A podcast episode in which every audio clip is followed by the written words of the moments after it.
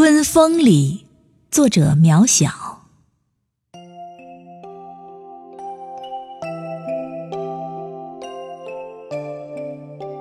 春风递过剪刀，燕子便把田野剪成了多彩的绸缎。春风递过梳子，蜻蜓便为杨柳牵出了飘逸的长发。春风递过丝绳，蜜蜂便给菜花扎好了美丽的头饰。春风递过话筒，稻种便让布谷打开了清亮的歌喉。春风有时候啊，也发一下脾气，闪电。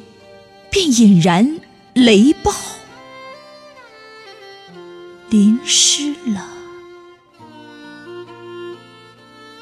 思念。